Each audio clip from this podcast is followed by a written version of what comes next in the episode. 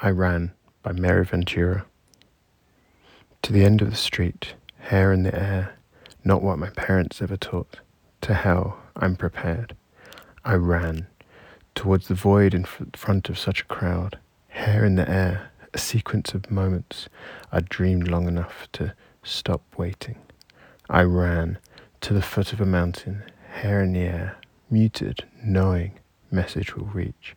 I ran onto the road paved with truth, freedom, big abstract words, hair in the air, feeling those luxuries. I ran into men and women, all hair in the air, smiling and marching on.